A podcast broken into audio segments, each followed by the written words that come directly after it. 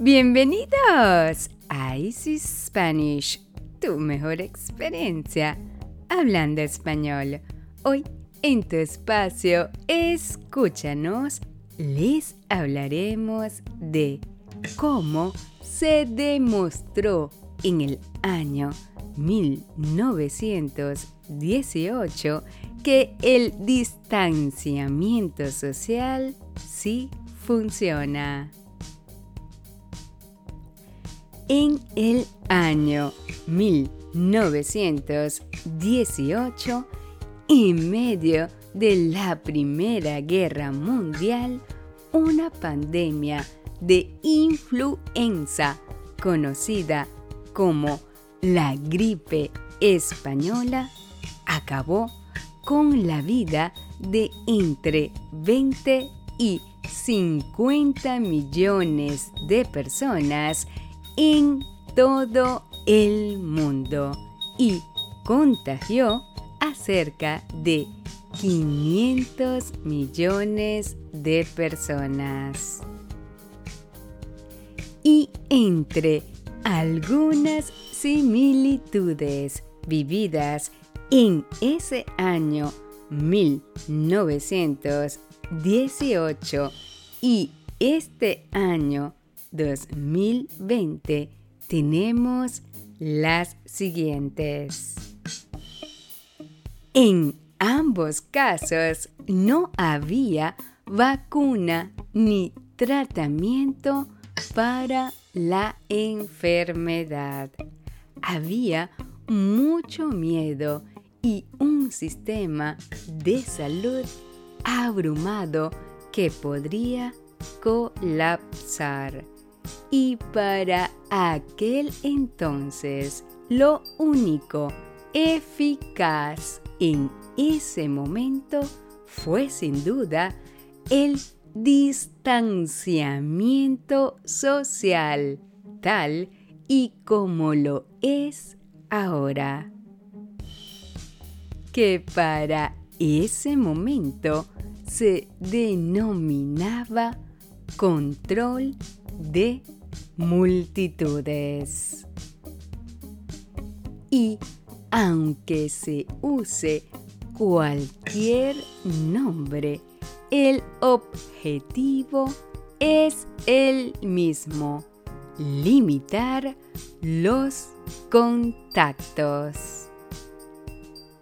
Y esa medida tomada por los gobernantes de la época fue lo que funcionó en el año 1918 y es lo que está y seguirá funcionando este año 2020 hasta que se disponga de una vacuna.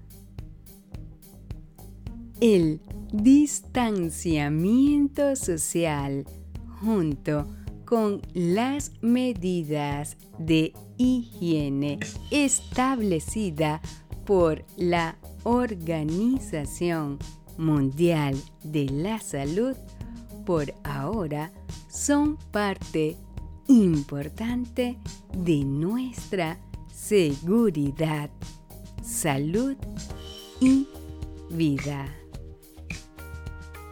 Y cada uno de nosotros somos responsable de que se cumpla.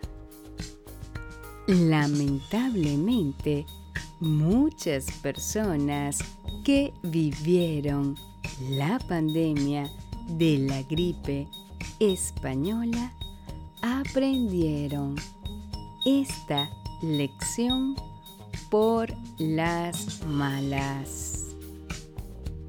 Al igual que todas las pandemias, en el año 1918 hubo una tensión entre la realidad biológica y la realidad socioeconómica.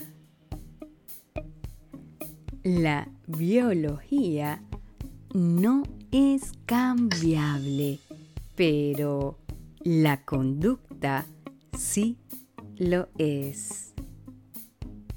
Entonces, si el distanciamiento social, sin duda alguna, fue real en el año 1918 y donde se practicaba de manera real si funcionaba, entonces este modelo por ahora es el que debemos seguir.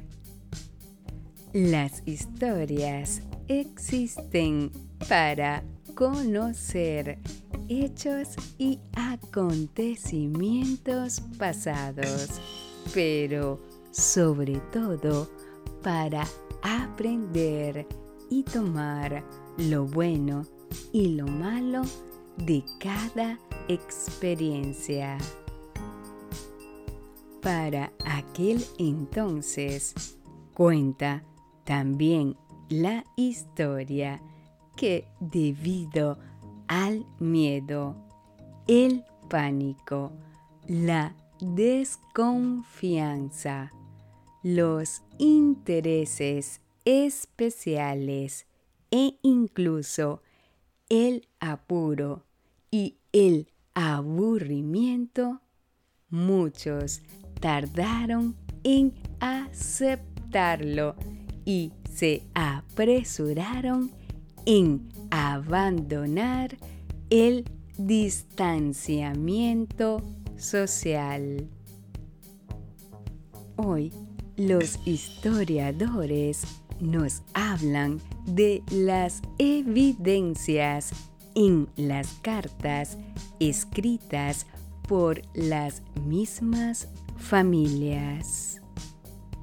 La mamá decía, todos debemos ser pacientes, quedarnos quietos y esperar a que pase. Y la hija le respondía que ya estaba harta de no tener escuela ni amigos con quien jugar y le comentó que ella ya estaba planificando una fiesta de Halloween para poder volver a compartir con todos sus amigos. Esto justo cuando estaba muriendo la mayor cantidad de personas por el virus de la gripe española. Pero, ¿qué es la distancia social y por qué es tan importante mantenerla para parar la expansión del coronavirus.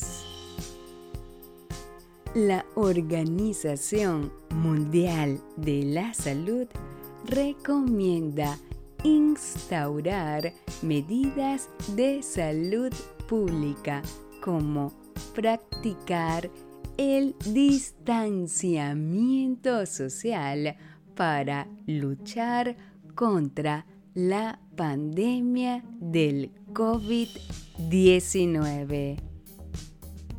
La distancia social o el distanciamiento social es una herramienta que los funcionarios de la salud pública recomiendan para disminuir la propagación de una enfermedad que se transmite de persona a persona explicado de manera sencilla significa que los individuos tienen que mantenerse suficientemente lejos los unos de los otros para que el, en este caso, coronavirus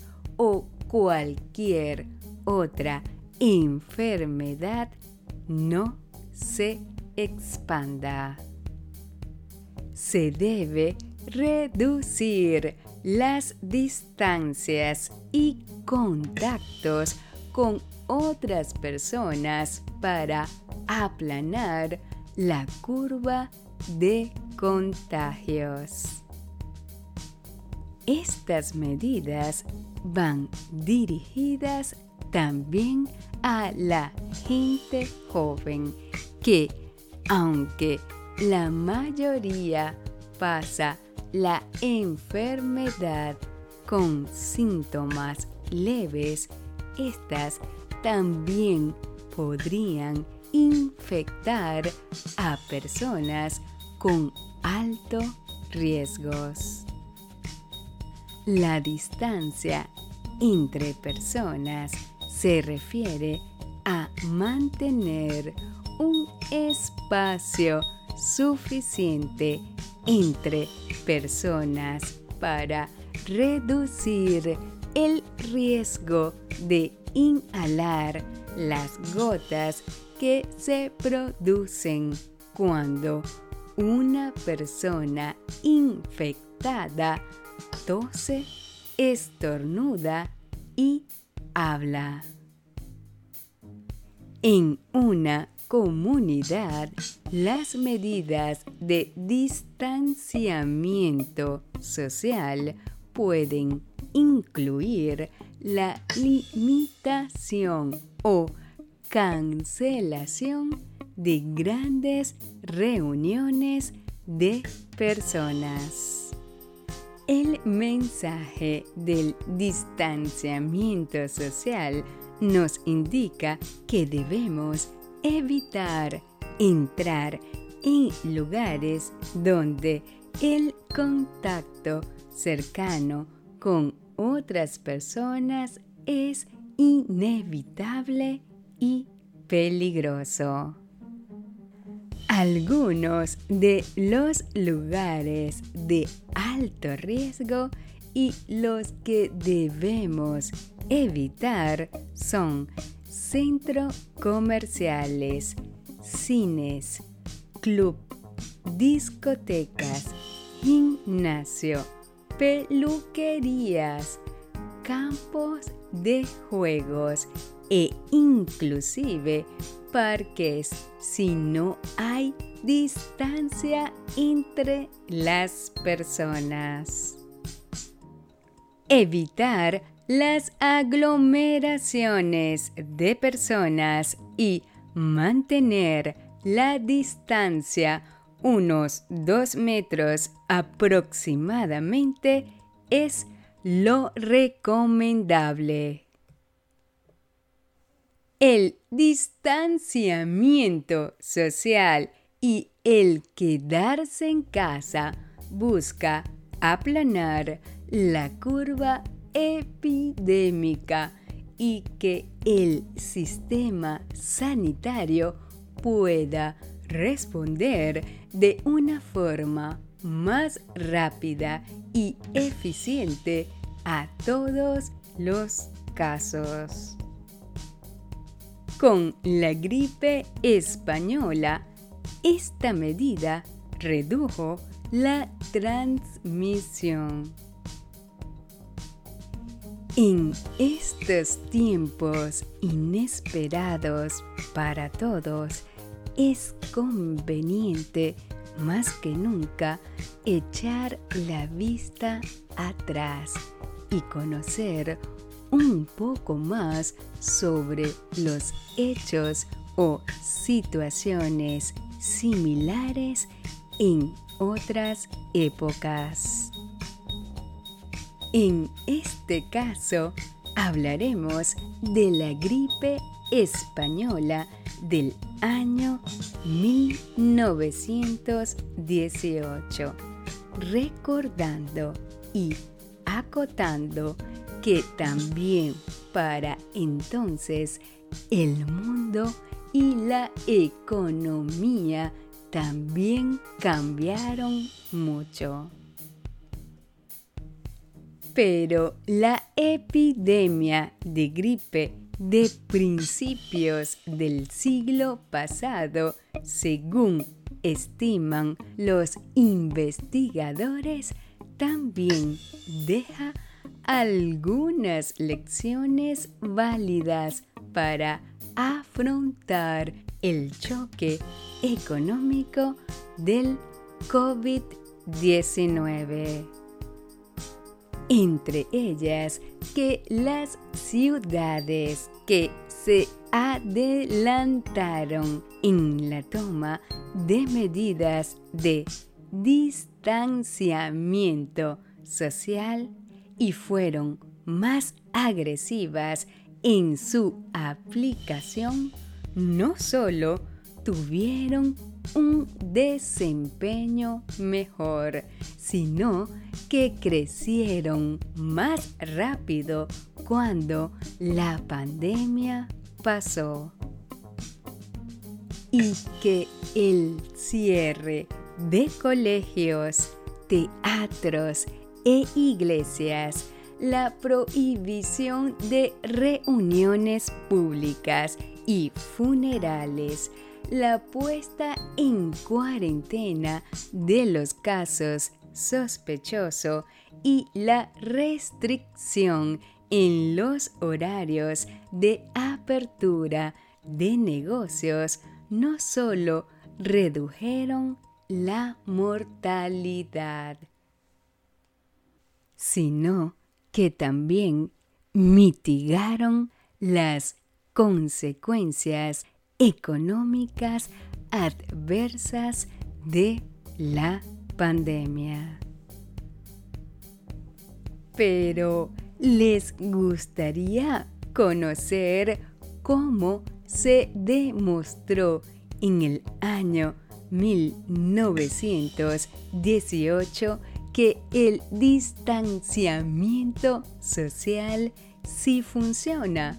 ¿O quieren conocer más sobre la gripe española? ¿Sí? Pues prepárense porque hoy este tema tiene un espacio especial en nuestros podcasts.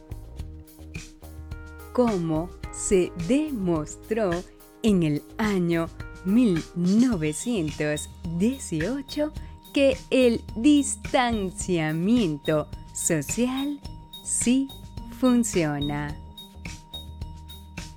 Este es otro tema que les gustará. Escuchando nuestros podcasts podrán tener más vocabulario del idioma español, así como también aprenderán de otro tema de una manera entretenida, diferente y dinámica. Bienvenidos a otro episodio de Easy Spanish como se demostró en el año 1918 que el distanciamiento social sí funciona. ¿Qué fue la gripe española? ¿Cómo la gripe española con el distanciamiento social redujo la transmisión. ¿Qué es el distanciamiento social y para qué sirve? ¿Por qué los expertos insisten en practicarlo para combatir la pandemia del COVID-19? ¿Cuál es la distancia de seguridad recomendable para evitar contagiarse del COVID-19. ¿qué dicen los economistas? Así que empecemos conociendo un poco más del tema de cómo se demostró en el año 1918 que el distanciamiento social sí funciona. En el año 1918, al comienzo de la pandemia conocida como gripe española, dos ciudades estadounidenses tomaron medidas de distanciamiento social de forma diferente. Mientras que en Filadelfia, Pensilvania, los primeros casos se notificaron el 17 de septiembre, las autoridades permitieron las grandes reuniones públicas, incluyendo un gran desfile el 28 de septiembre. Hasta el 3 de octubre, 16 días después, no se implantó el distanciamiento social y ya para entonces el sistema sanitario estaba ya sobrepasado. En cambio, en San Luis, Missouri, el 5 de octubre se tuvo conocimiento de los primeros casos de la gripe española. Dos días después, las autoridades tomaron medidas de distanciamiento social. Filadelfia tuvo una epidemia considerablemente mayor, con un máximo de 257 muertes por 100.000 habitantes frente a los 31 de San Luis, mientras las medidas de distanciamiento social estaban aplicándose. En total, en Filadelfia, ese otoño hubo un exceso de 719 muertes por 100.000 habitantes, mientras que en San Luis la tasa fue de solo 347 muertes por 100.000 habitantes. Como pudieron observar, esto es menos de la mitad.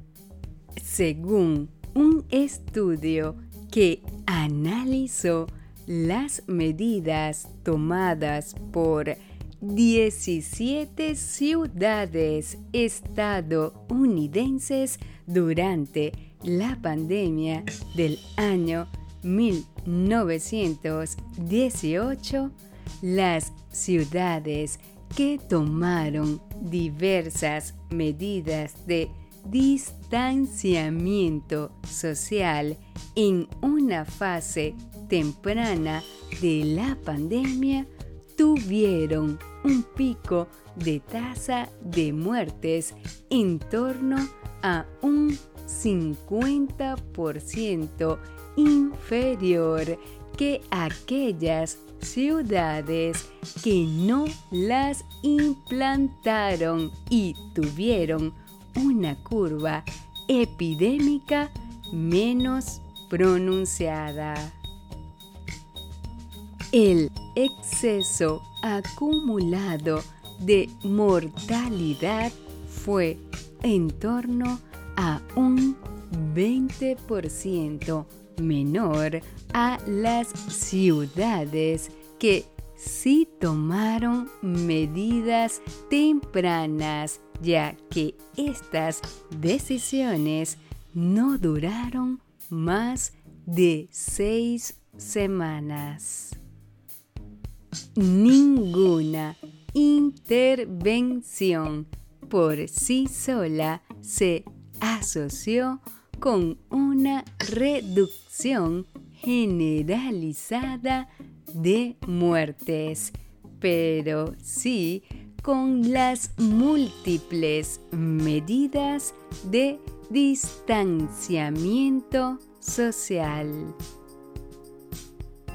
Esto apoya la hipótesis de que la toma rápida de estas medidas de distancia social puede reducir significativamente la transmisión de gripe o virus, pero la difusión viral se incrementa cuando se relajan las medidas.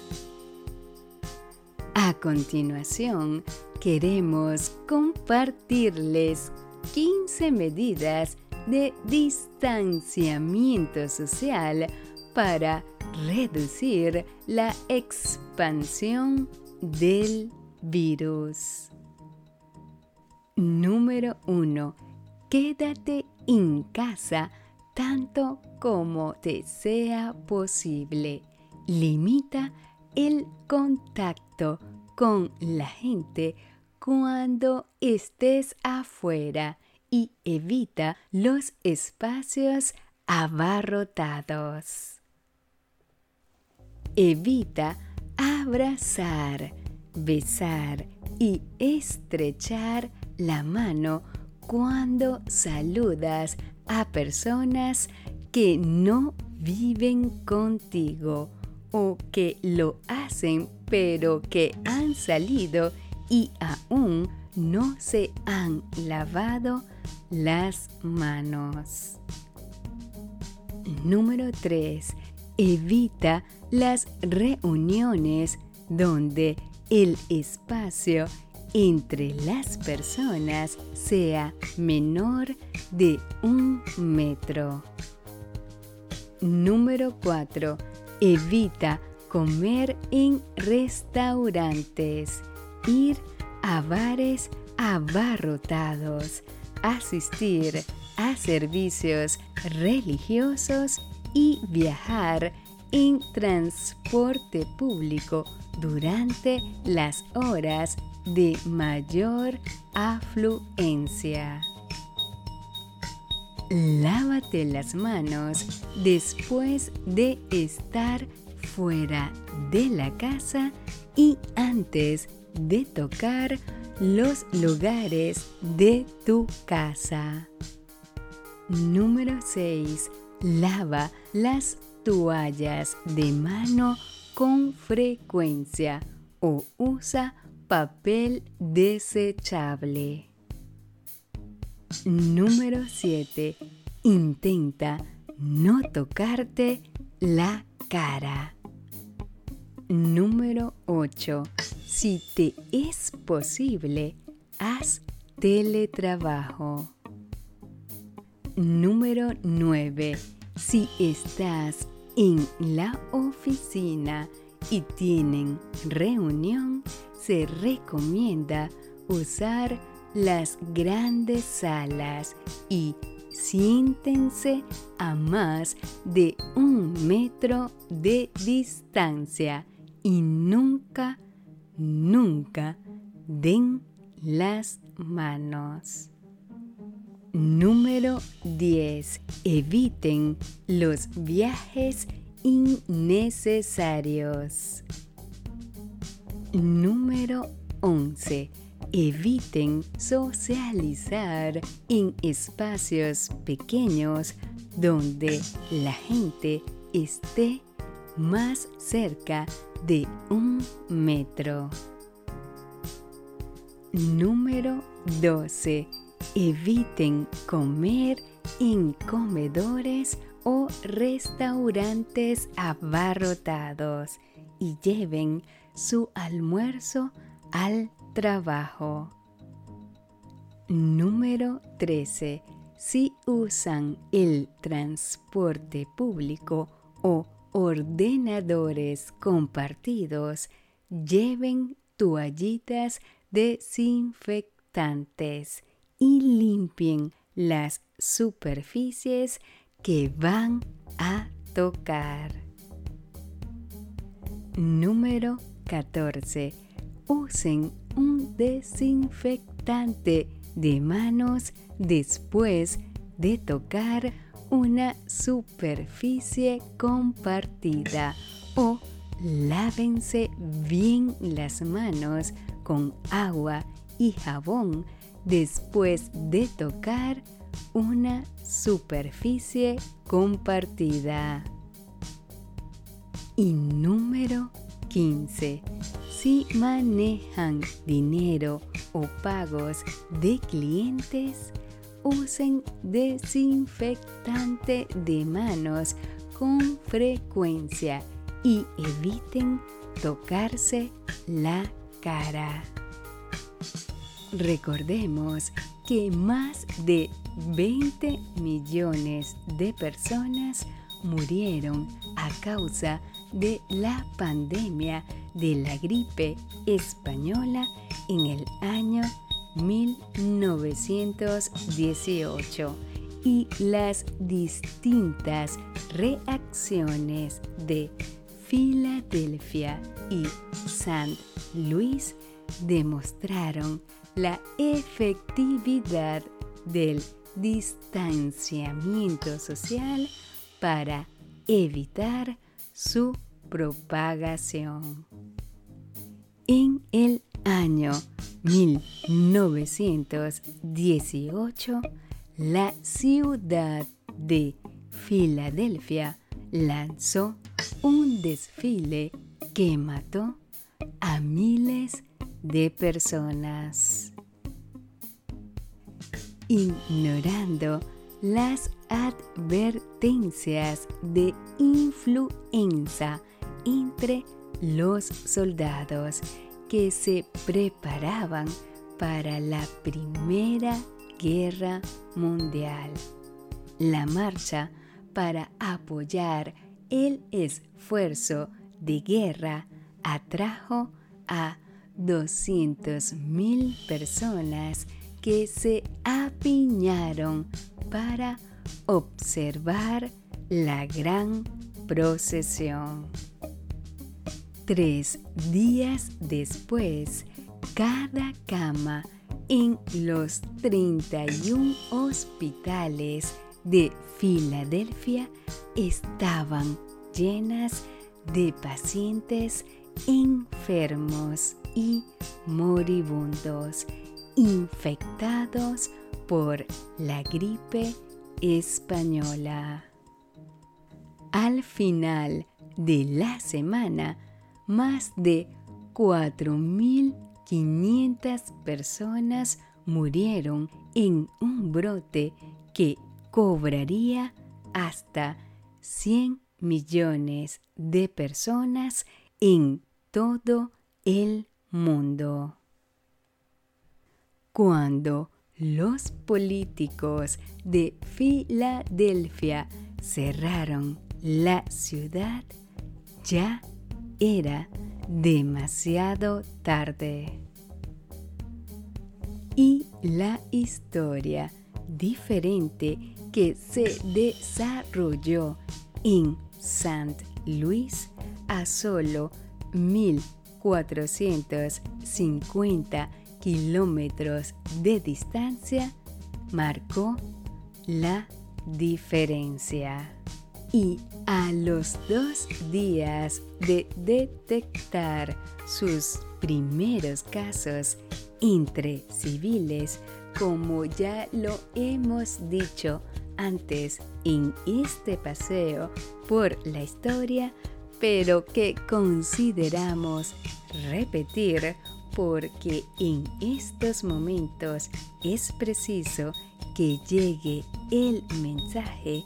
La ciudad cerró escuelas, parques infantiles, bibliotecas, salas de audiencias e incluso iglesias.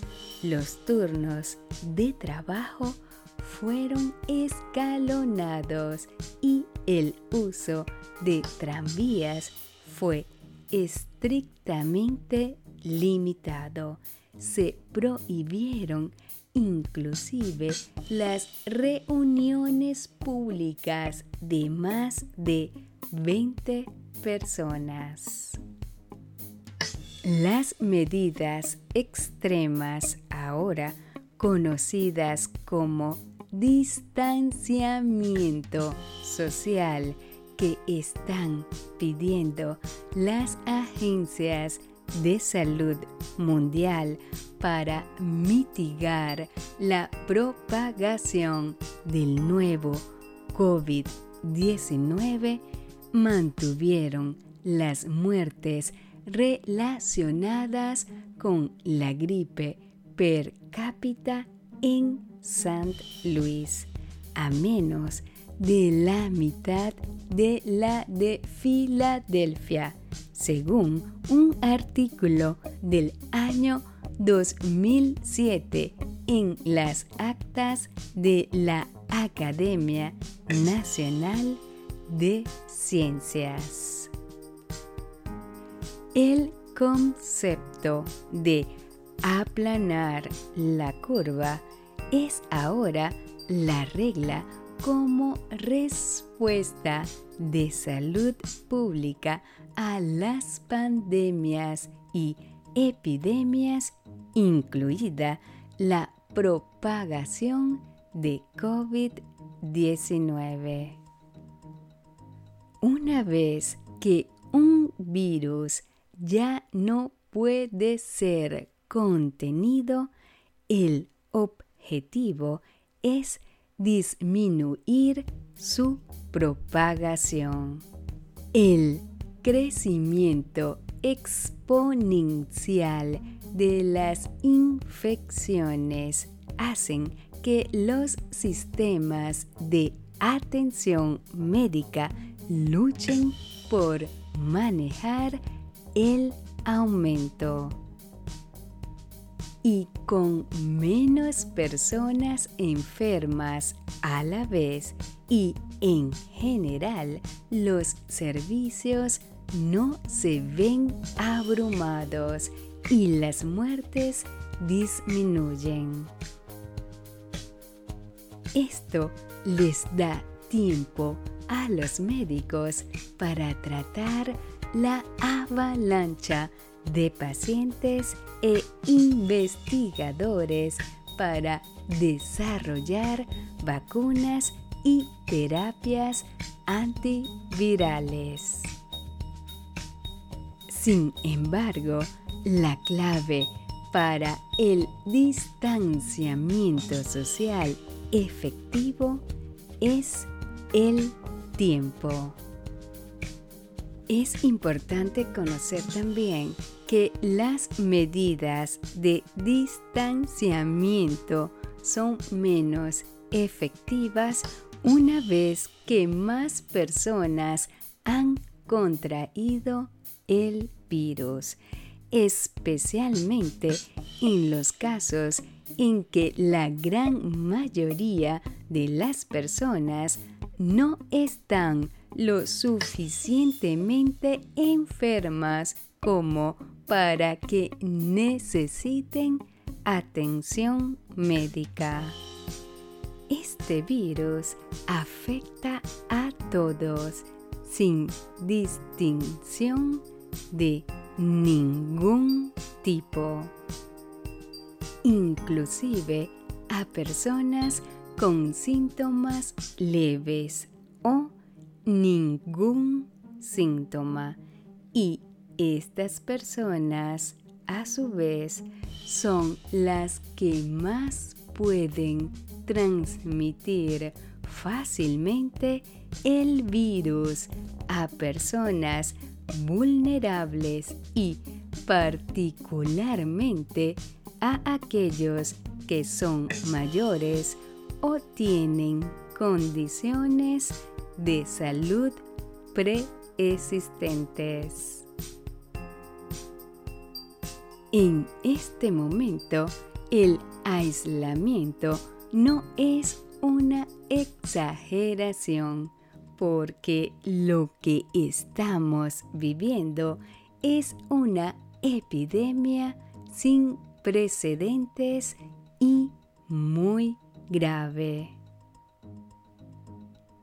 Los economistas dicen que las medidas de aislamiento adoptadas en todo el mundo se basan en el conocimiento médico y epidemiológico y que la preocupación por su impacto económico pierde cada vez más espacio en vista de la gravedad de la epidemia. En esta discusión solo la pelean unos pocos empresarios y unos pocos economistas que con cada día que pasa son menos numerosos porque está claro que no hacer el aislamiento o adoptar un aislamiento parcial es más perjudicial para la economía. Este es un momento sin precedentes en la historia y que en vista de eso es mejor pecar en exceso incluso si el aislamiento genera daños a la economía. En vista de los niveles de contagio que estamos viendo, la cuarentena es necesaria. Esta es una crisis de salud, no una crisis económica. Cuanto más se tarde en resolver el problema que lo causa, mayor será la crisis económica.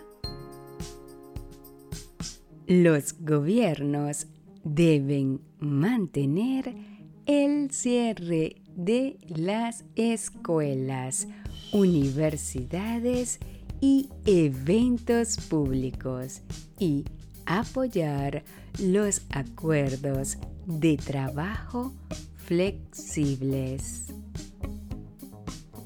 Los cambios forzados son los mejores cambios ya es tiempo de la transformación digital. Es hora de trabajar más en equipo, por lo que recomendamos que cada estado aplique un sistema de respuesta que combine la participación pública voluntaria con aplicaciones creativas de tecnología avanzada. Quizás esta pandemia nos haga reflexionar sobre nuestras debilidades como seres humanos y nos permita aprender de los errores para mejorar. La transformación digital debidamente regulada, conscientemente asumida y orquestada de forma resiliente representa una oportunidad única para aumentar nuestra capacidad de respuesta frente a desafíos globales como el que estamos viviendo. Son muchos los expertos que afirman que nada será como antes, que de esta crisis saldremos con una nueva conciencia colectiva. Quizás tengan razón. Quizás esta pandemia nos haga reflexionar sobre nuestras debilidades como seres humanos y nos permita aprender de los errores del pasado para mejorar. Sin duda, la vida tal como la conocíamos ya no vuelve a ser como antes. Nuestras relaciones interpersonales se modificarán por razones obvias. Nuestros cuidados de prevención, higiene y desinfección. Nuestros trabajos, estudios y diversión también tendrán que modificarse. La vida es una transformación del estado natural. Lo que antes era seguro, hoy es incierto. Hoy nuestra mente cambió y nuestro futuro también cambió. Pero hay algo que es indudable y necesario. Tenemos que ser equipo. Construyamos, innovemos y apostemos a un cambio seguro y avanzado. Hoy tenemos la oportunidad de transformarnos de tal modo que el mañana sea un presente donde podamos reinventarnos constantemente para mejorar las versiones fallidas del ayer, sin miedo a los cambios, pero sobre todo mejores preparados para otros eventos inimaginables. ¿Te gustó? ¿Verdad que sí? Interesante el tema de cómo se demostró en el año 1918 que el distanciamiento social sí funciona. Recuerda seguirnos para que puedas escuchar nuestros episodios de cada semana y escríbenos tus comentarios. También te invitamos a compartir nuestros podcasts con tus amigos que quieran aprender de una manera diferente entretenida y actualizada el idioma español. Y ahora Antes de empezar con nuestras preguntas, te recordaremos nuestros tips. Tip número 1. Busca el significado de las palabras que no conozcas. Tip número 2. Anota las palabras más importantes o relevantes de este podcast. Tip número 3. Haz una lista con el nuevo vocabulario de este podcast. Y tip número 4. Repite en voz alta las oraciones para practicar la pronunciación. Y si es posible, grábate y luego escúchate. De esta manera mejorará tu pronunciación. Y ahora vamos a ver qué aprendiste de este interesante tema de cómo se demostró en el año 1918 que el distanciamiento social sí funciona. Pregunta número uno. ¿Qué fue la gripe española? Pregunta número dos. ¿Cómo la gripe española con el distanciamiento social redujo la transmisión? Pregunta número 3. ¿Qué es el distanciamiento social y para qué sirve? Pregunta número 4. ¿Por qué los expertos insisten en practicarlo para combatir la pandemia del COVID-19? Pregunta número 5. ¿Cuál es la distancia de seguridad recomendable para evitar contagiarse del COVID-19? Y pregunta número 6. ¿Qué dicen los economistas?